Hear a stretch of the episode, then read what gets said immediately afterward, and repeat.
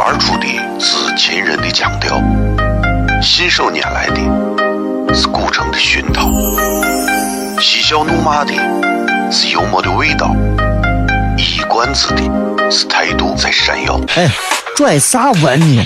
听不懂，说话你得这么说。哎哎哎哎哎哎哎！金柚子，我的嘎嘎，张张张张张张柚子酒，你我可西安西安。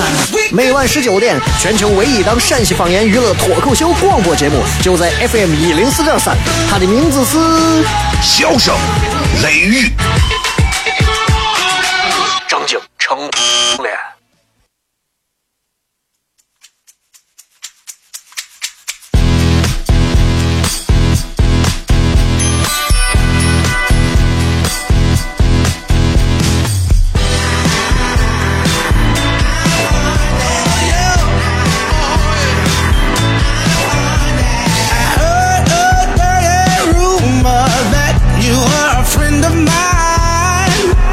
好了，各位好，这里是 FM 一零四点三西安交通旅游广播，在每一个周一到周五的晚上的十六点到二十点，小雷为各位带来这一个小时的节目《笑声雷雨》。各位好，我是小雷。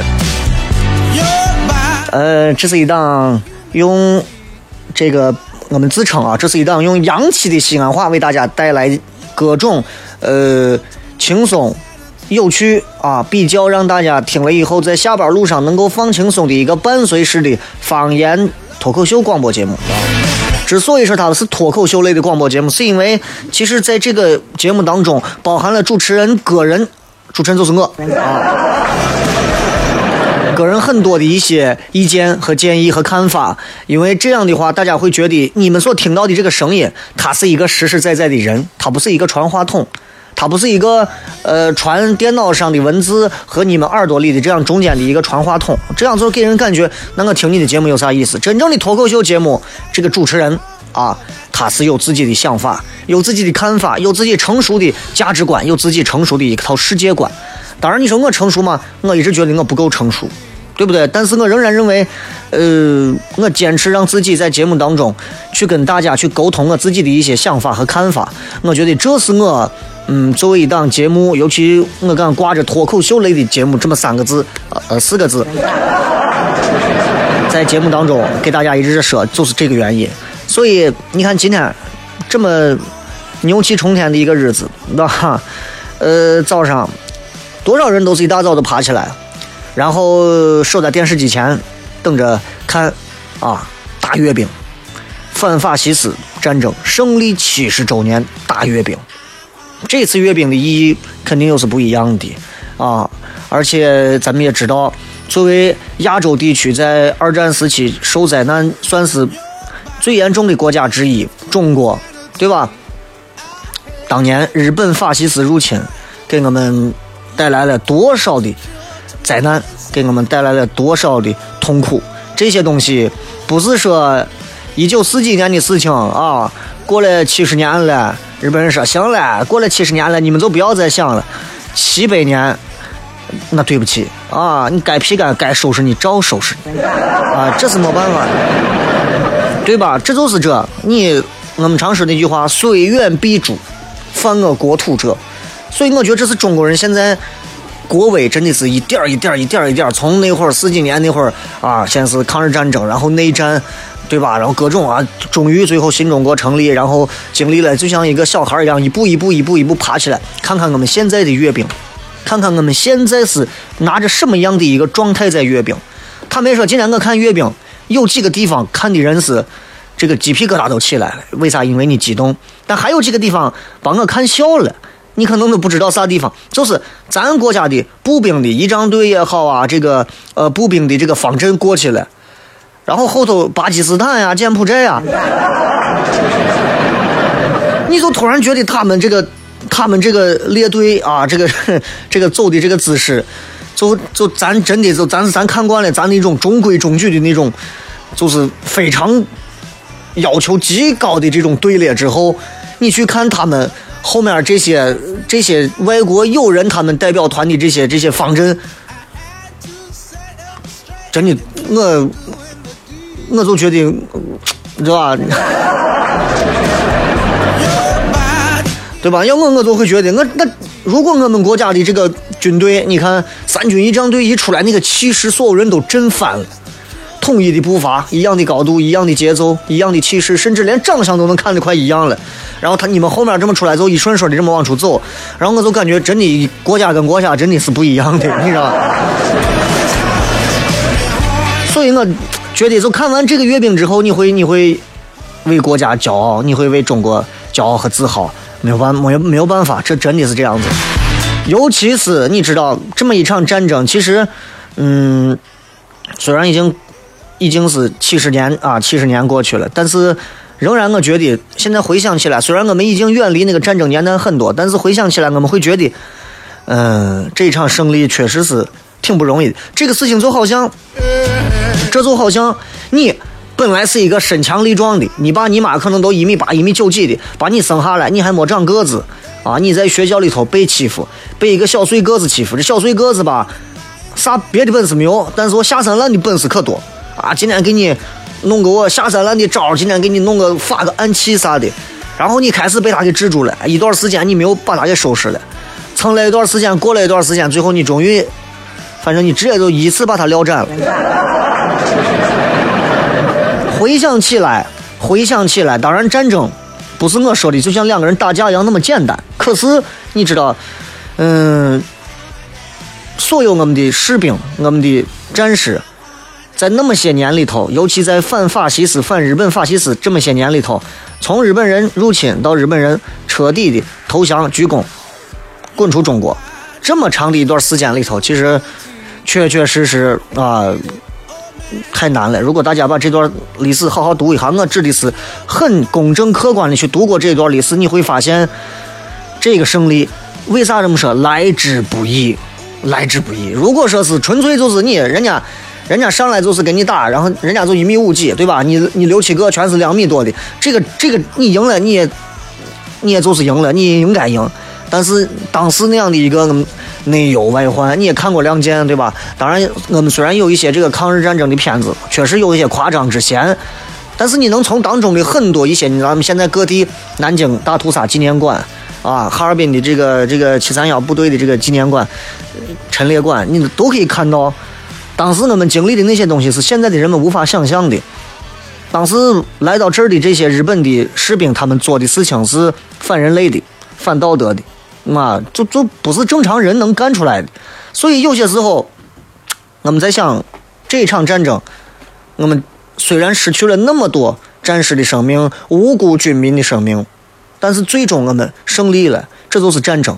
但是昨天有一个朋友在微信上发了一段话，我觉得是很对的。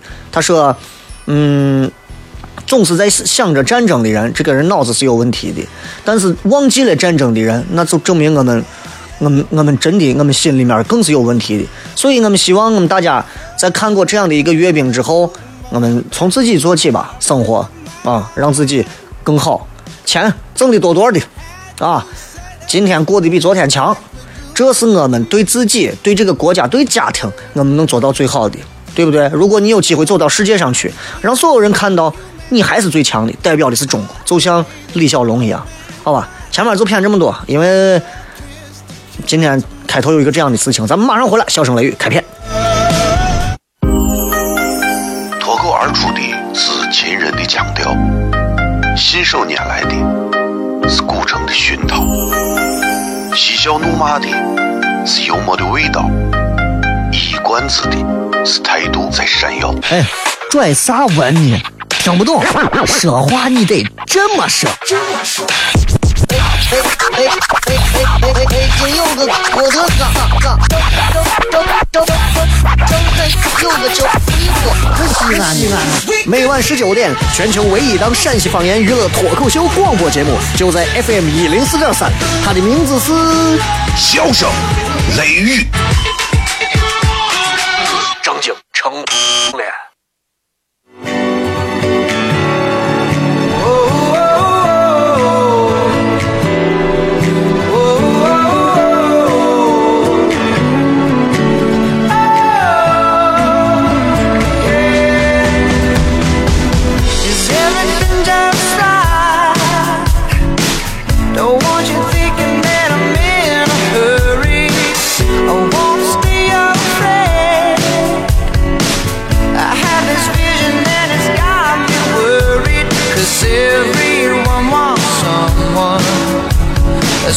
欢迎各位继续回来，笑声雷雨，各位好，我是小雷。今天是这个日子，所以我其实我其实对于这个抗日战争这一段时间的这一段历史，其实我有很多我有很多的研究啊。接着这几天，因为这个假期，我觉得是来之不易的一个假期。因为如果没有这一场胜利的话，咱们要想，七十年前没有这个胜利的话，七十年后的今天，你没有机会休这个假，对不对？我觉得，我觉得，尤其今天最让我感到看看阅兵，不是那些武器啊啥的让我感动的，是看到那些老兵。真的是看到那些老兵，我们现在真的我们跟老一辈差的太多了，差的太多了。他们身上的那种坚持，他们身上那种朴素，他们身上那种信念，如果没有经历过血雨腥风，咱现在一个一个的吃着啊，这个脑满肠流的、肥肠的，这个肚子一个个大的，然后坐到车里头，一个一个的张皮哇哇的声音开的动次打次，动次打次。咱们没有经历过那些东西，你没有资格在这样的时代当中去。去如此的批改，你看看他们经历过战争的人是越发的低调，因为他们知道人是魔鬼，太可怕了。一旦接触到战争之后，太可怕。所以我也看了不少的纪录片，然后当中有这么一段趣闻，挺好玩的，可以跟大家谝一下。呃，日本当年陆军啊，这是当年侵犯中国最最大的这么一块军部，日本的陆军。然后你知道日本的陆军，日本人是很好面子的啊，动不动你把他抓来啊，天皇陛下我就要死，那你就死嘛，对不对？我一直觉得就是他要死就让他死。当时有这么一个人，有这么一个人姓蒋，姓蒋，蒋中正的蒋，他叫蒋百里，一百二百的百，一公里的里，他名啥呢？名方振，啊，方振跟方老汉的方。震是震动的震，他字啥呢？北里，啊，一百里、二百里的这个北里，这是中国近代军事史上的传奇人物，很传奇。这个人，你可能很多人没听过，这人是干啥的？这是一个陆军上将，将军啊，陆军上将。你看咱今天这个这个这个这个呃阅兵啊，阅兵动不动前头带队的，方阵带头的少将、中将，咱昨天也说过了。这是一位陆军上将，他是，他是，他还有一个好朋友是谁？徐志摩。轻轻的我走了，反正我也不会回来。就这。这个陆军上将是一个很牛的人，这个蒋将军啊，蒋百里将军，也叫蒋方振啊，他是西方美术史的专家，对吧？然后他可以这么说，嗯，他舌战过墨索里尼。你想这么一个中国人，他跟墨索里尼舌战过，这这都不算啥啊！这个你要谈他的传奇，一本书可能都能播。你们可以搜这个人，真的，一生当中充满了传奇色彩。讲几个事儿啊，我觉得听了之后大家也会觉得，嗯，挺有意思的。这个蒋百里将军呢，一九零一年留学日本，啊，经过这个成城。不是咱陕西的那个渭南那边澄城，不是我啊，是初级军事学堂，他们当时管那叫澄城，然后进士官学校。一九零六年五年之后毕业的时候，日本天皇赐刀，日本天皇要把最好武士刀要赐给最重要的步兵科毕业生当中的第一名。结果呢，蒋百里得夺了个第一，把日本天皇的刺刀给带回中国。所以你如果查过日本的这个资料啊，他描述的比比国内记载的详细，尤其有这么一本书，呃，叫个什么陆陆军士官学校的一个什么书，嗯，义务书房写的一本书，记载这个蒋百里这个人是，这是日本人自己写的啊，蒋百里这个人是日本陆军历史上让日本人让日本的陆军非常尴尬的一个人物，他。首先，就拿他毕业获奖这件事情来讲，这件事情就很传奇，因为你看日本，他的这个宣布名次是不一样的。日本的陆军士官学校宣布毕业生的名次是从前向后的，第一名张小雷，那我就是第一。这不像咱第九名谁谁谁，第一名是我，不是这，他是第一个就第一名，念的第一个名字蒋方震。你要知道，当时他上的是九期步兵科的这个。学科，当时那届毕业生日本人三百多个人，中国留学生呢就四个，泰国其他国家留学生也有若干个，结果第一名让他给拿了，那天皇的刺刀按道理就得给他。日本人，我跟你说了啊，个子不高，心眼还不大。日本的士官就普遍都觉得面子上很难接受，啊，一个个的低着头，哇大西哇哇哇啥嘛，就这意思，吧？然后接着宣布第二名还是中国人。第二名是谁呢？如果你们看了这个，这个这个应该是《建国大业》里头那位风流将军。那好像是刘德华演的吧？蔡锷，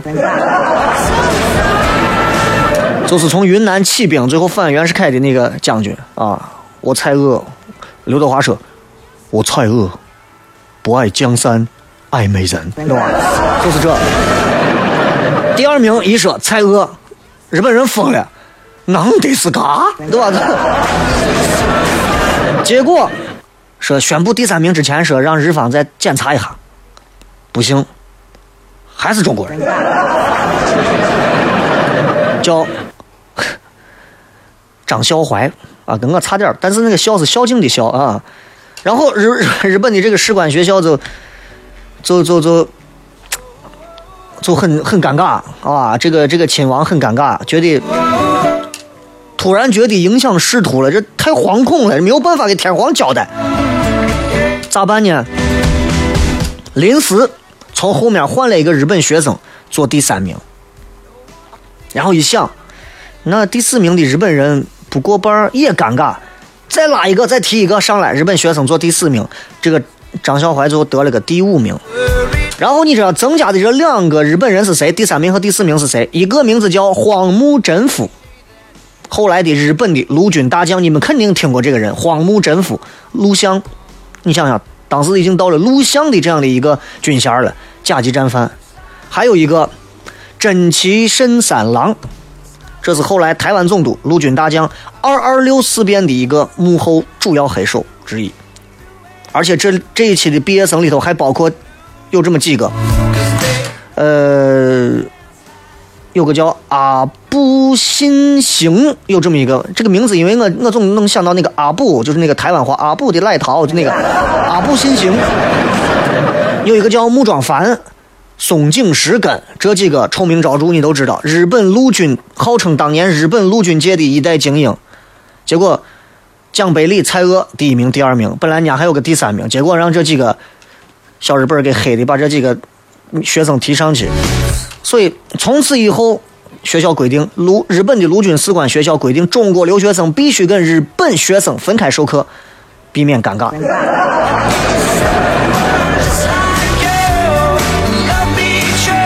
然后你要知道，更尴尬的是，这个蒋百里第一名嘛，他接受了日本人的荣誉，给了他的这个刺了刀。日本人说：“你也说上两句我们日本的好话嘛？”谁知道呢？这个蒋将军的评价却是咋说的？说了这么一段话，大概意思就是。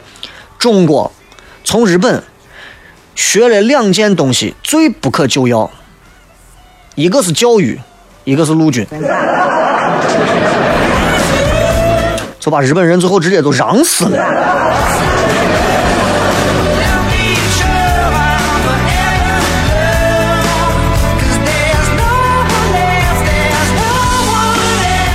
所以，然后他就到了德国。到了德国以后，这个这个这个蒋将军又化身为德意志国防军第几第七军营长的一个身份，考察军事去了。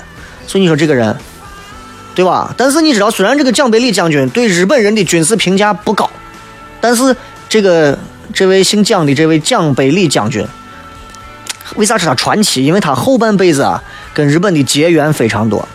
第一个，国民政府对日作战计划的主要设计者。是他。第二个，他编著了一个叫《国防论》这部著作，成为整个二战当中中国军队的战略指导的依据。这是这这就这一部真的是让他耗尽心血的这一部著作扉页上，他写的字句是啥？写了这么一段话，你一听你就知道这是个啥样的人。他说：“千言万语化作一句话，中国是有办法的。”八年抗战，啊。然后，就是你知道他在保定的军官学校，包括陆军大学带出来的国防军子弟这些，数不胜数，不知道多少人浴血沙场，成了最后中国军队当时高层的指挥官的注释啊。但是唯一遗憾的是，就是他没有见到抗日战争的胜利。在三八年的时候，英年早逝啊，广西宜山啊去世了。他的夫人左梅，这位女士呢，奇女子，但这位女子首先国籍是日本籍的，二十二岁嫁给蒋百里之后，直接断绝跟日本的联系。你知道抗战当中，她跟中国女性一样，给中国的伤兵治疗呀，干啥不辞辛劳。最后将军去世之后，因为她毕竟是日本籍，所以很多人就会误解她，怀疑她。她一个人抚养了五个子女，而且这个女人最伟大的，她借用中国文化传统为教育，不学日语一个字，获得了中国人的普遍尊敬。有时候我们也会想啊，就说哎呀，这搁现在咱看个日本的动画片啊，看个日本啥，就就觉得说说两句也没有啥。但在那个时候不能说，因为啥呢？因为我的我的丈夫就是因为就是就是他是看不上日本的，瞧不上日本的，所以我作为他的夫人，我不能沾日本一点东西。所以你看，这就是气节，一个女人的气节。最后就就就获得了中国人的尊敬，对吧？然后顺便说一句，中国人里头那个唯一没有中奖的四个中国人嘛，第一名 第一名蒋方震、蒋百里，第二名蔡锷，第三名张孝怀被人家挤了两个日本人，他得了第五。还有一个不是说四个日本留学生吗？还有一个人是谁呢？唯一这个没有中奖的，没有得到前头的，据说这个人才华横溢，有过目不忘的本事。但是因为呢，生活条件比较优越，所以就是有点富二代的感觉，也不好好读书，学习成绩就是很一般。但是这种很厉害的就是一点啊，谈起兵来是属于一晚上一晚上彻夜不眠型的，可怕不？这个人大家可以搜一下，孙中山部下的粤军的名将许崇智。所以今天跟大家讲了一下，能就是真的让日本啊，日本陆军真的就是非常尴尬的这么几个中国人。你不要看就这么一个切面的一段历史，其实也就能揭开当时日本历史当中的很多东西。所以其实我们要说，在那段历史当中，吴贝到底做出了咋样的一些事情，真的必须要让后人来评价，对吧？所以我们也希望我们每一个人。不要每天浑浑噩噩、碌碌无为玩游戏，就就是就是吃穿啥的享乐。我们要留下一些东西，让后人可以记得。笑声雷雨回来以后开始互动。脱口而出的是秦人的腔调，信手拈来的是古城的熏陶，嬉笑怒骂的是幽默的味道，一冠子的是态度在闪耀。哎，拽啥文呢？听不懂，说话你得这么说。哎哎哎哎哎哎！北京有个郭德纲，张张张张有个叫李波，是西安的。每晚十九点，全球唯一档陕西方言娱乐脱口秀广播节目，就在 FM 一零四点三。它的名字是《笑声雷雨》。张景成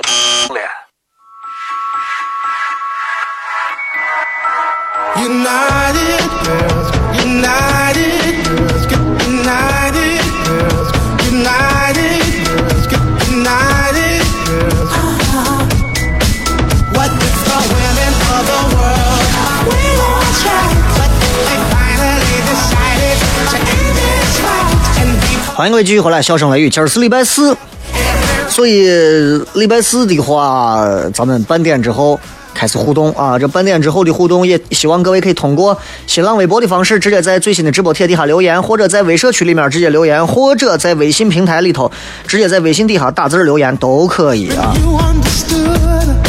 But please don't get 那么先来看一下各位在这个微信平台当中发来的一些好玩的留言，看一看。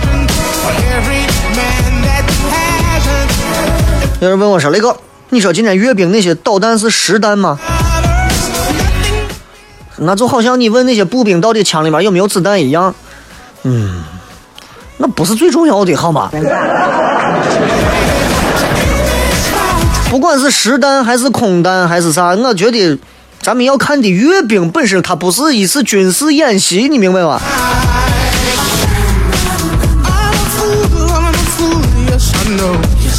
这个 Miller 本该玩的年龄，却怎么心事重重。本该放纵的青春，却怎么只能听天由命。Oh, 想玩哪个哪一个年龄都能玩，不是说到玩的年龄啊才要玩。有些时候，光想着玩了，往后你可能只能给别人提供玩的资本了。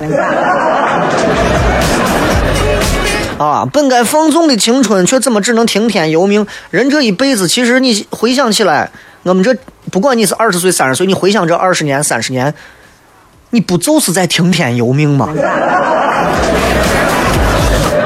天津的下大雪，你今天骑车子快一点，砰儿摔一跤，骨折了，住院了，你不听天由命，那能行吗？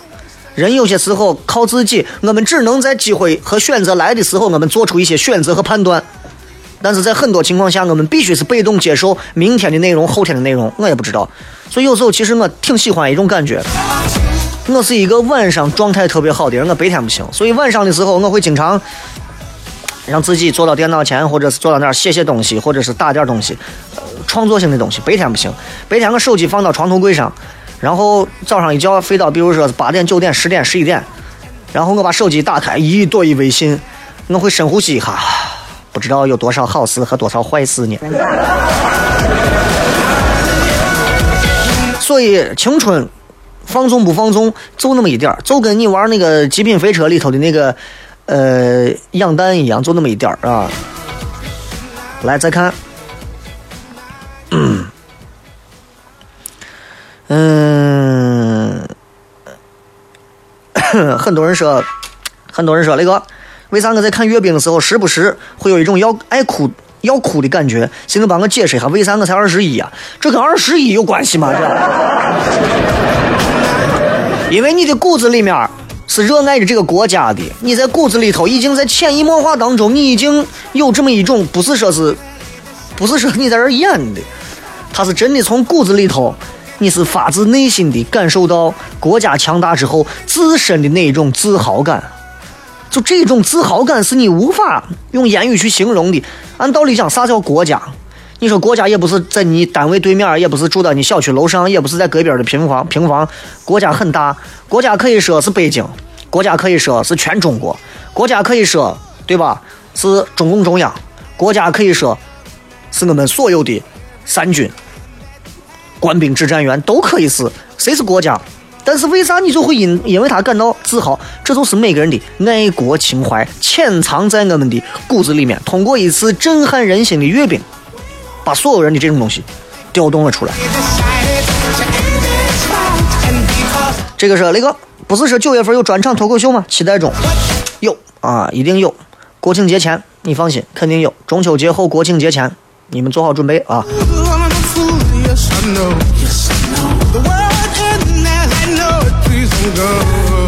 这个是呃喜马拉雅为啥听了一段卡了一段，听了一段卡了一段？我不知道是哪一期节目，你告诉我具体是哪一期节目，不要光投诉这种东西，你要告诉我具体是啥，咱们来解决这个问题啊！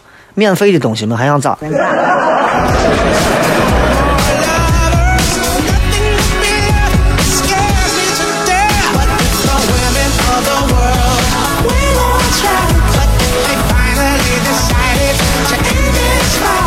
来继续来看各位发来的一些好玩的信息啊！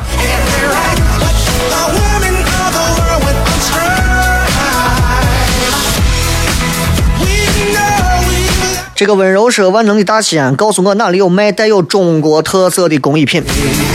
呃，其实很多地方都有，但是中国特色的工艺品，中国特色，我们知道如何去要建设中国特色的社会主义国家，但是你你说这个中国特色的工艺品，工艺品的话，我建议是这样，因为中国特色的工艺品那风格太多了。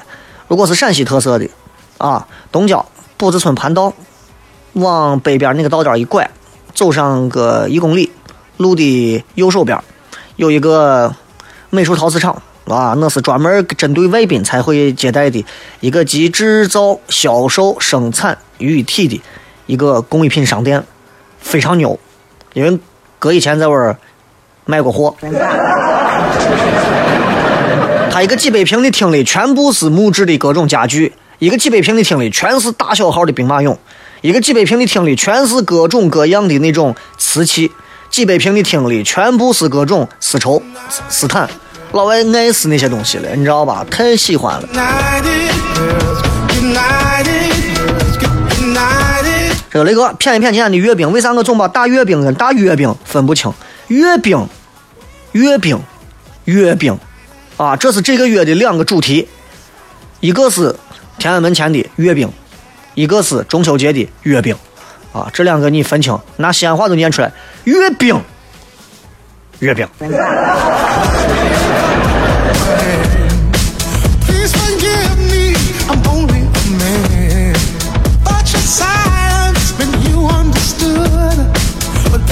继续来看啊，good. 这雷哥有没有一块儿去看陈奕迅演唱会的？一块儿大家约一下，咱们现场见。mothers and no more lovers. Nothing to fear, scares me to death. 这个叫叶的是雷哥，现在这份工作我干了一年了，因为诸多原因想换个新工作，不知道性格内向的我适合什么工作呢？大家帮忙给个建议。这个诸多原因，我们就不知道应该如何客观的帮你评价，到底你想要找一个啥样的工作，或者给你一些什么样的建议和指示了。诸多原因，可能你跟领导关系搞不好，你跟同事关系闹不到一起，你基本的事情都做不好，你迟到早退，诸多原因，领导就觉得你这个人跟别人不一样。也许所有人大家这个单位是一个非常和谐融洽的，就你是个刺儿头，对吧？所以。所以，所以我也不知道你性格内向，你自己都知道性格内向适合啥工作。性格内向，要不然就锻炼自己，找个性格外向能干的工作；要不然就性格内向，还真不知道能干啥，对吧？你说这守灵的也不会。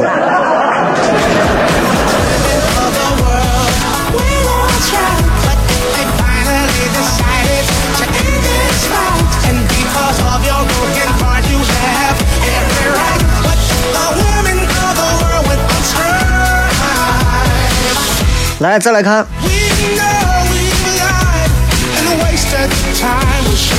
这个是雷哥，嗯，啥时候把那个配音的小伙也叫来，咱可以一块儿现场让领略一下。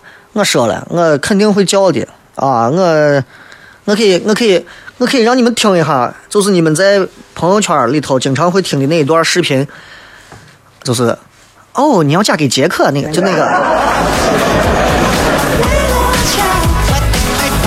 来，我把我把这一段我们在片的一段微信放给大家听，你们把收音机的声音现在调大。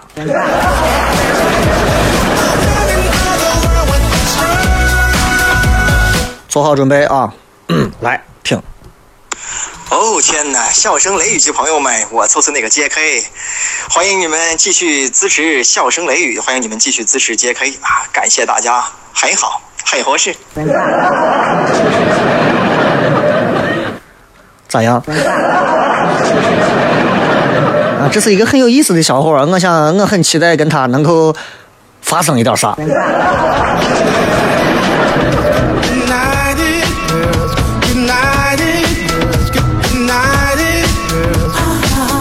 所以今天我们其实交流的比较多，然后我说我说这会儿他还他还忙着在工作，然后我说那我就帮你把阅兵看了，然后他说哦天哪！受宠若惊。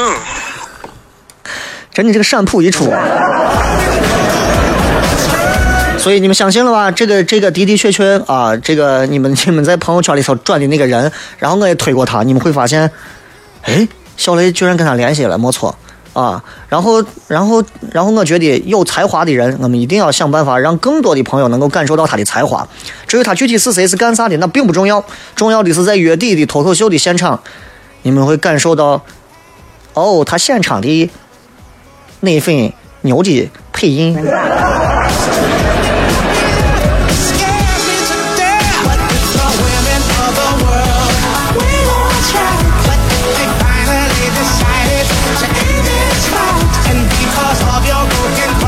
来，我们来看一下各位在微信、微博、微社区里发来的一些有趣的留言。看一看各位在微博上的啊。哈佛毕业的方块说：“雷哥，如果要举办专场脱口秀，透露一下星期几会不会还在音乐厅？不可能在音乐厅啊，在长安路上的，在长安路上，离单位很近啊，你们应该都知道，对吧？所以，呃，不会是音乐厅，透露一下星期几，反正是九月的最后三天中的某一天。葫芦娃说：“雷哥，为啥一零四三信号在电视塔附近干扰这么厉害，容易出现杂音和串台？给咱方老汉建议一下，增强一下发射信号，不然我每天纠结到底是按时下班在杂音中听雷哥节目，还是听完雷哥节目下班再回去。我告诉你，因为那是两个台不同的一个区域。到了长安路的话，长安路的那一部分的台里面的就会有干扰信号去干扰到我们这一块，所以。”彼此是有一些干扰的，这个干扰其实这么多年都是这个样子啊，没有啥，就是希望大家能够理解啊。话又说回来，你非要到那个地方去听，我跟你说，我在曲江。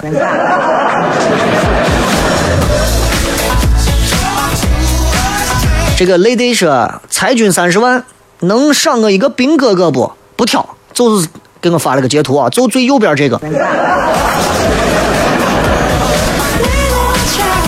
如果你喜欢自己去追求啊，但是人家那样能够上阅兵的这些士兵，你以为是普通士兵啊？那是百里挑一当中出来的，那都是精英，是吧？今天的微博的直播帖也给大家发了这么一段内容啊，我觉得我一直很懂女人，后来知道有一个家伙发明了自拍杆之后，我认输了。好了，这里是笑声雷雨，我是小雷。再一次感谢各位收听今天的节目。那么没有结束，还有最后的十几分钟的时间，希望大家抓紧时间发来留言，开始互动。有啥想骗的、想说的、想跟小雷聊的、沟通的、想问的，来吧，赶紧，咱们进段广告，继续回来骗。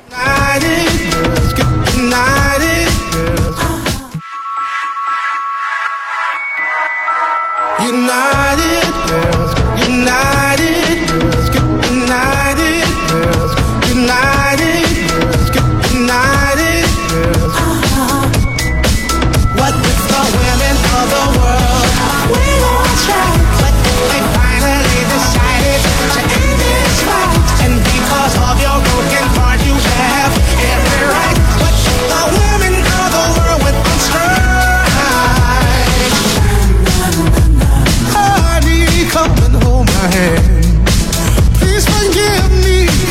欢迎各位继续回来，笑声雷雨，各位好，我是小雷。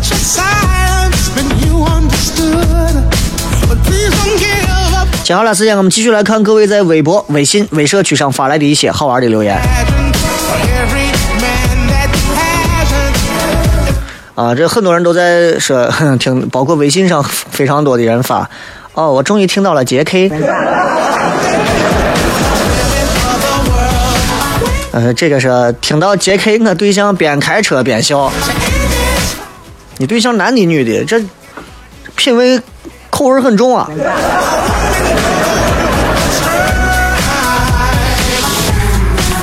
体育迷说：“雷哥，呃，雷哥好，我的朋友圈今儿有几个伙计都在晒他们的爷爷，都是带着勋章的抗战老兵，这让我想起我爷。虽然我没晒，但我爷是黄埔军校毕业的，我也挺自豪骄傲的。对呀、你要知道，嗯，这咋说呢？你说这些抗战老兵们，他们做的所有的事情，这是我们可能现在我们根本不知道的。不管他们当年是在一线前线上跟人家枪林弹雨，还是在后方做了啥样的事情，你要知道这些事情都是我们无法经历的。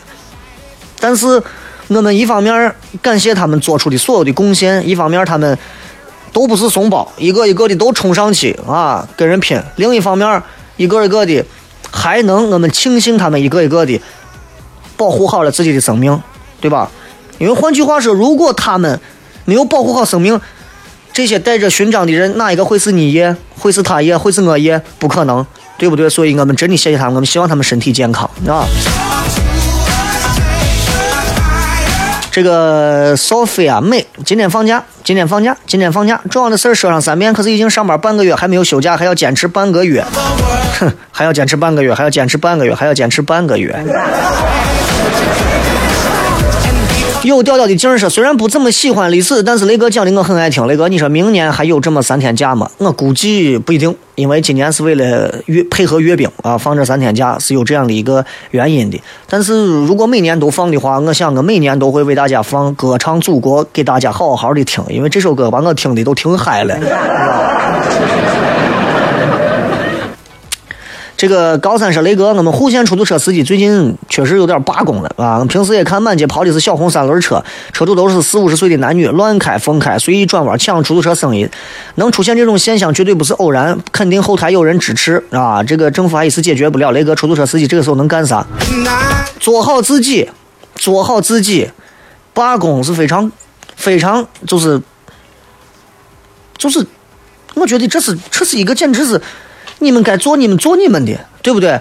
虽然现在有很多的一些这个没有牌照的，或者是黑车，或者是其他的一些行业，可能会抢现在出租车司机的行业行当，抢你们的生意，但是这并不代表你们就应该自暴自弃。虽然刚开始是整个西安、整个户县所有地方所有的市场都是你们的，你们出租车司机的，但是现在一旦有别人进来，你们不能任性的，我们就不弄了，我们就罢工啊！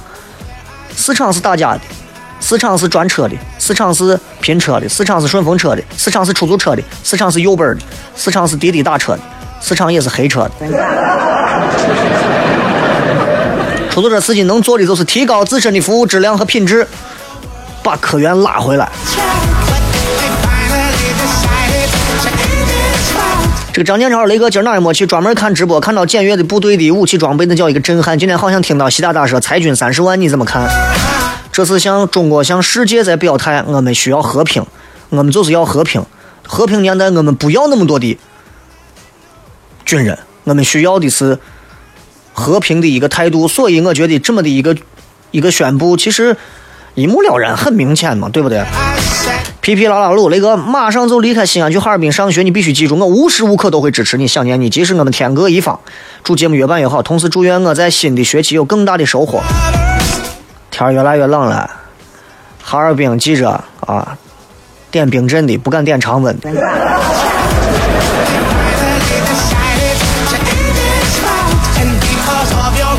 全金属外壳说：“雷哥，当年开国阅兵的时候，咱的战机少的可怜，在天安门飞了两圈儿。现在满天飞的都是世界一流的战机和直升机，我们的导弹可以覆盖全球。心中激动的无法用贫乏的语言描述，希望国家越来越繁荣昌盛。虽然我不懂啊，我不太懂军事上头到底是哪一个飞机好，哪一个坦克棒啊，或者是这个九九 A 的坦克好，还是说这个这个这个，呃，哪一个直升飞机，哪一个啥，包括你看咱们的核导弹，对吧？但是我仍然认为，就是我们这几句话是对的，就是我们我们有这个实力弄死你，但是我们绝对不会先动手。但是你要先动手了，我就弄死你。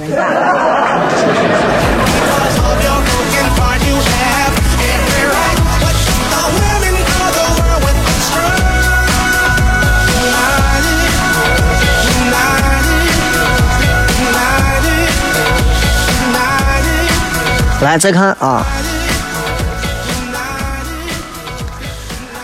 嗯，这个兔思祥说：“雷哥，听你的节目啊，不能太认真，不能把你说的每一句话都往自己身上套，那样就把人逼疯了。还是图个开心就行了。你把说的话往你身上套是为啥嘛？没有必要。呃，许世民说：“雷哥，粉丝有十三万，点赞的这么少，心疼。我从来不需要点赞，你们不要给我点赞，点赞有啥意义嘛？就是这就是个工具，你们愿意就留言就互动啊！你看我我我现在唯一的一个就是检讨一下，我应该在微博上多跟大家互动啊！我也会尽快的把我这个习惯慢慢养成，多跟大家在每一条微博底下留言互动啊，让让外人一看，咦，这底下每个评论三三千多条。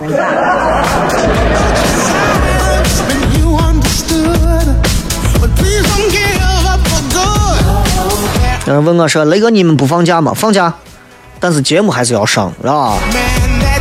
有好多人还在这跟我讲关于今天习大大的这个，包括网上都在传关于为啥是左手敬礼等等的原因。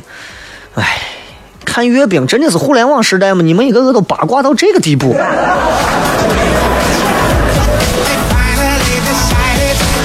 有调调的静儿是雷哥脱口秀，如果我能去看，只有一个小愿望，就是跟雷哥合照一张。崇拜了四年多的男人，棒棒的，生命不息，支持不停，这是一个念想，这个念想支持你会越来越优秀，啊，嗯，不满足你。你可以到，你可以抢开放麦的这个票，然后直接到开放麦的现场看啊。村里娃说，零九年看完阅兵之后就当兵去了，算不算一场说走就走的旅行？那不是旅行，那是人生做出来的一个抉择和和决定，对吧？当你做到这一点，其实我觉得很佩服你，但是希望你不要后悔。人生当中没有几次可以冲动做决定的时候，但是你一旦做了，就不要后悔。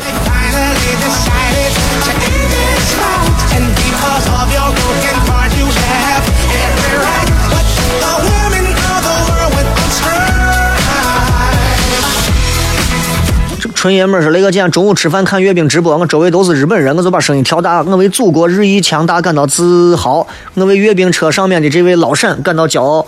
我猜日本人看到我们阅兵，他们会做噩梦的，他们心里一定觉得我牛整气成怂了。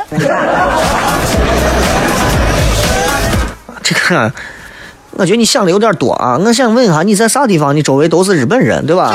但是话又说回来了，我们之所以不停的在强调，啊、我们和平的重要性，我们真的是要以和为贵，不是说见了人家日本人，所有的日本人，你见了人家你就把人家恨的呀，就这是非常盲目和愚蠢的一种行为，啊，我们不忘了这个事情就行了，我们防着你就行了，你想动我们，你想欺负我们，或者你是不可能的，你要明白这一点。不是说跟有的我呱呱儿就是见了人家见了个日本人就，呃、就就就就我，那种不是咱节目的听众，因为啥？他他没有理性可言。嗯，再看.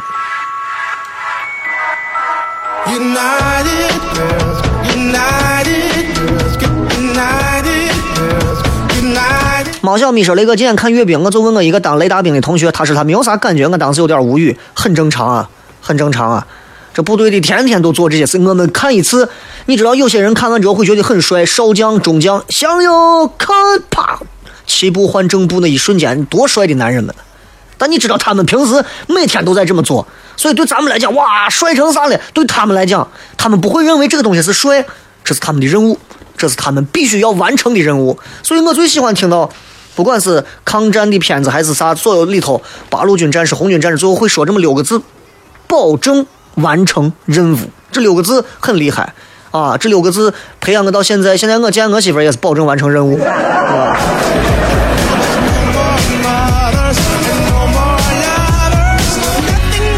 再次感谢各位收听今天的节目，明天是全程互动，继续还有笑声雷雨，不要错过。今天晚上的节目继续会上传在喜马拉雅 FM。好了，就这么多，拜拜。